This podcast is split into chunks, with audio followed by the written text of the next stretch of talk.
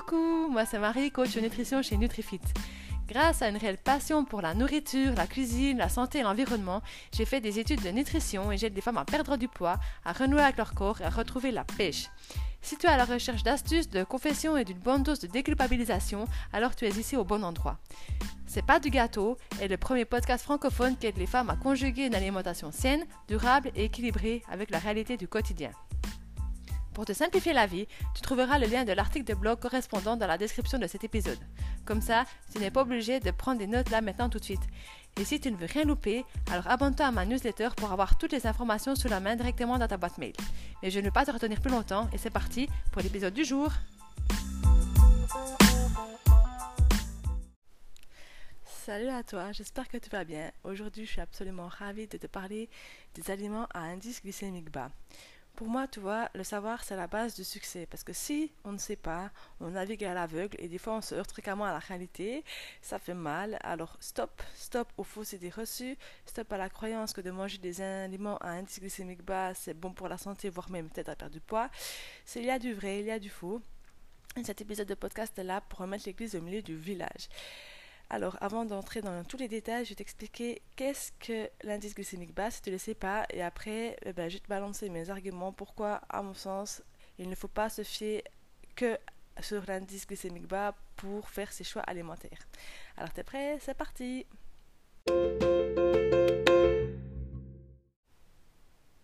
Alors, commençons par le début. Marie, c'est quoi l'indice glycémique? L'indice glycémique d'un aliment, en fait, c'est un indicateur il va te montrer à quelle vitesse le taux de sucre qui, contient, est contenu dans l'aliment va monter dans le sang après la consommation du dit aliment. Parce que oui, c'est le sang qui va transporter les glucides sous forme de sucre, du système digestif aux organes qui en ont besoin. Et ça, c'est pas si anodin en fait. Le corps va s'efforcer, corps et âme, de maintenir un taux de sucre constant dans le sang. C'est ce qu'on appelle la glycémie, hein, le taux de sucre c'est vital parce que si on a plus de sucre dans le sang, on s'arrête de fonctionner tout simplement. Et au contraire, si on a trop de sucre dans le sang, eh ben c'est dangereux aussi. Et cet équilibre est maintenu par les deux hormones, l'insuline et le glucagone. L'insuline va permettre de stocker le sucre dans les organes, ce qui va faire descendre le taux de sucre dans le sang. Et au contraire, le glucagone va libérer le sucre des réserves lipidiques pour augmenter le taux de sucre dans le sang afin de maintenir cet équilibre. Donc voilà, tu vois, c'est une sorte euh, de danse entre les deux. Le sucre de chaque aliment, lui, va tôt ou tard être fini par transporter dans le sang. Mais la question, c'est vraiment à quelle vitesse? Parce que euh, bah, pour y répondre, c'est justement l'indice glycémique. Les aliments qui ont un indice glycémique bas augmentent lentement le taux de sucre dans le sang, et au contraire, les aliments qui ont un indice glycémique haut augmentent rapidement le taux de sucre dans le sang ou la glycémie. Donc je vais plutôt utiliser la glycémie hein, pour euh, me faciliter la tâche. Vraiment, je répète, la glycémie, c'est le taux de sucre dans le sang. En fait, il faut savoir que plus les sécrétions d'insuline sont élevées et fréquentes, plus le corps est obligé de s'adapter. À long terme, si tu as des sécrétions d'insuline fréquentes et élevées, tes cellules vont devenir résistantes, à l'insuline et c'est ce qui va généralement se transformer en un diabète type 2. Et c'est ce qu'on aimerait éviter, n'est-ce pas? Voilà, donc j'espère maintenant que c'est plus clair pour toi ce qu'est l'indice glycémique. Maintenant, je vais te parler des trois mensonges de l'indice glycémique. C'est parti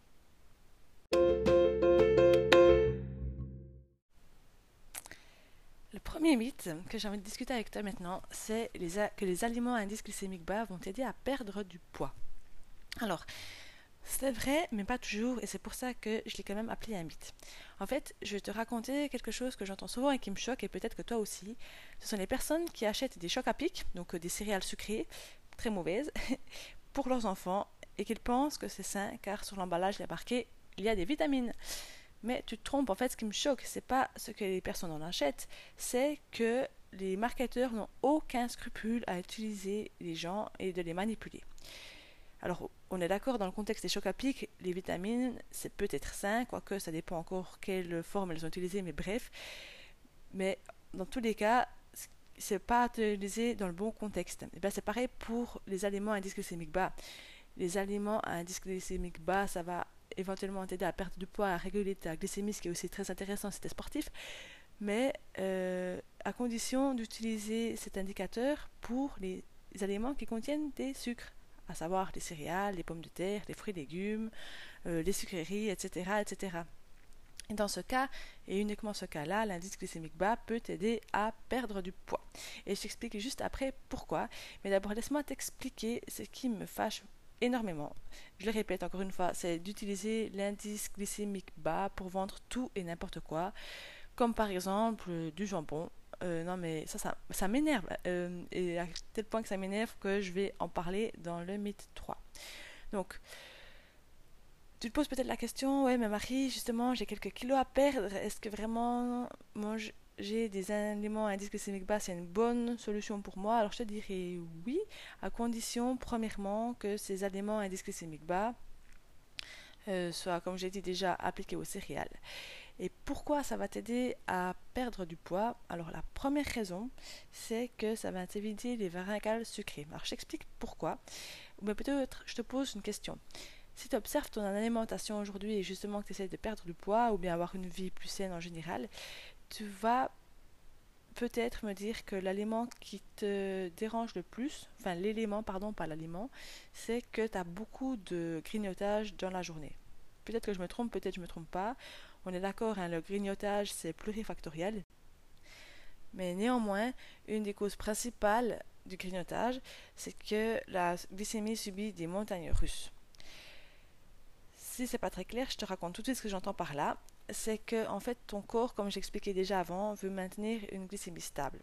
Et si tu manges trop de sucre d'un coup, ta concentration de sucre va exploser et tu vas arriver en hyperglycémie.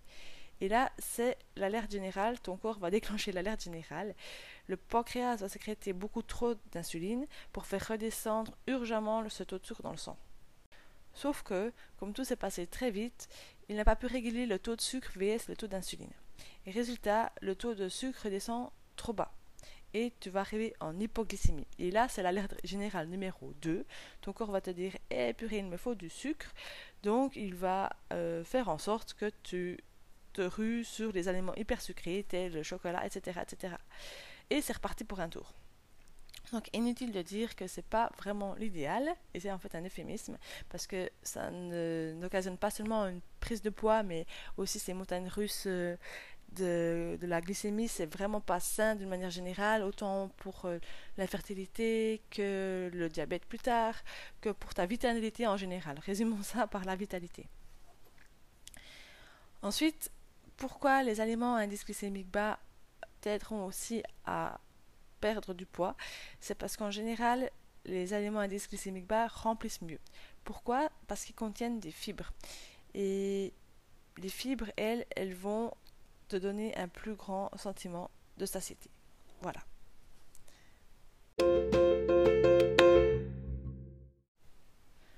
Le deuxième mythe que j'entends fréquemment est de considérer l'indice glycémique d'un aliment comme une valeur stable et fiable.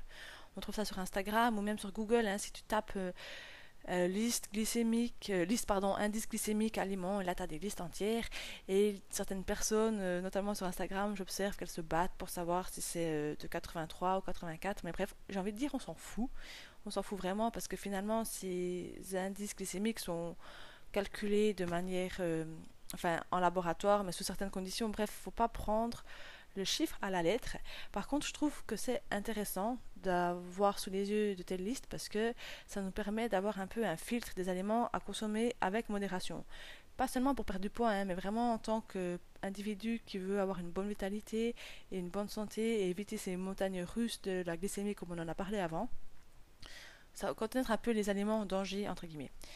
Donc là, par exemple, tu vas te rendre compte que le sucre blanc et le miel, ben, c'est environ kiff-kiff. Et donc, euh, remplacer du miel dans son muesli, euh, ça n'aura pas vraiment un impact positif comparé au sucre. Mais attention, euh, on dit, j'insiste toujours sur le fait que pour avoir une alimentation saine et tout ça, tout ça, faut pas forcément supprimer ces aliments-là parce que ça doit être des aliments aussi plaisir et, et c'est faux de vouloir dire qu'on doit uniquement consommer des aliments à indice glycémique parce que ben on est des êtres humains et on a besoin aussi de ces de ces aliments qui font plaisir. Ce que je veux juste dire par là, c'est encore une fois de savoir et de ne pas se faire avoir par les marketeurs qui vont te vendre par exemple du sirop d'agave en disant que c'est beaucoup plus sain que le sucre normal. Voilà. Par contre, euh, j'ai peut-être une astuce pour toi si tu aimerais gérer mieux les aliments à indice glycémique haut, c'est-à-dire t'octroyer des petits plaisirs tout, en limitant les dégâts que ça peut faire. C'est simplement, je dirais, l'astuce de les habiller, ces aliments. Alors qu'est-ce que j'entends par aliments? Euh, Par les habiller, pardon. Ce n'est pas de les consommer à l'état pur, mais de les consommer avec des fibres et des protéines. Donc, par exemple, si tu manges des cornflakes sans rien d'autre, ta glycémie va exploser. Pourquoi? Parce que les cornflakes sont bourrés de glucides. Par contre, si tu manges ces mêmes cornflakes avec des œufs pendant le petit déjeuner, eh ben, ta glycémie va rester stable. Et là, il y a vraiment des, études scientifiques qui l'ont prouvé et montré. Donc, euh, là, je mets à bas deux idées. Déjà, c'est de considérer qu'une calorie est égale à une calorie. Ça, c'est faux, tu vois, parce que souvent, comment tu combines les aliments, ça n'aura pas du tout le même impact dans le corps et que deuxièmement, eh bien, que l'association des aliments change aussi et ça, ça change aussi l'indice glycémique. Donc c'est pour ça qu'au début je disais de ne pas considérer l'indice glycémique de chaque aliment de manière euh, fiable et unique et, et tout ça.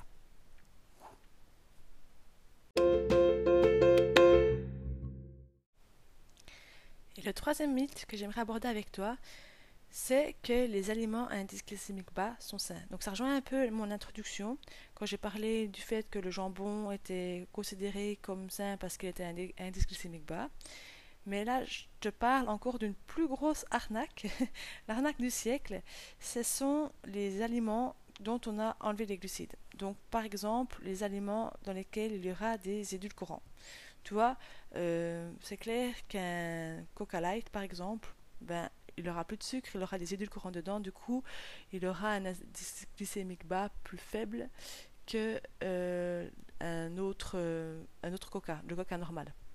Mais ça ne veut pas dire que le coca light est plus sain pour la santé. Donc tout partout où tu lis sur une étiquette Ah c'est super, cet aliment contient un indice glycémique bas, méfie-toi, regarde sur l'étiquette déjà si cet aliment était censé contenir du sucre. Hein. donc si cet aliment, un aliment non sucré, tu l'enlèves, tu sais qu'il y a anguille sous roche.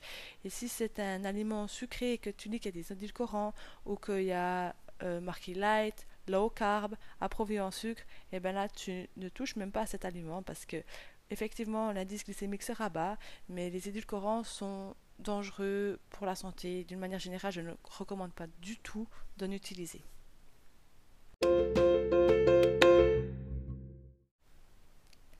Voilà, et je peux pas m'empêcher de penser à nos amis sportifs qui nous écoutent, parce que je sais qu'il y en a aussi.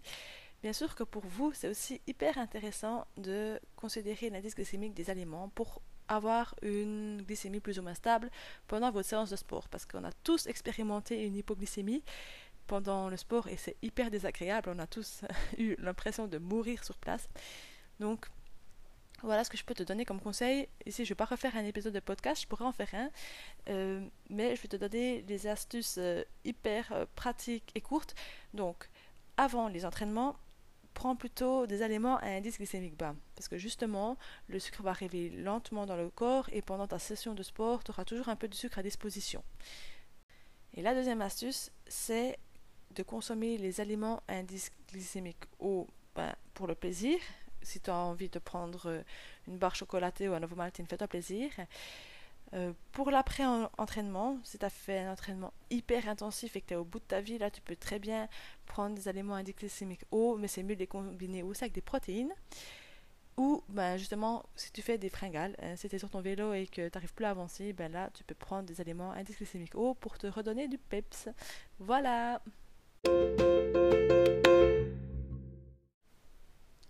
Voilà les amis, j'espère que cet épisode vous a plu.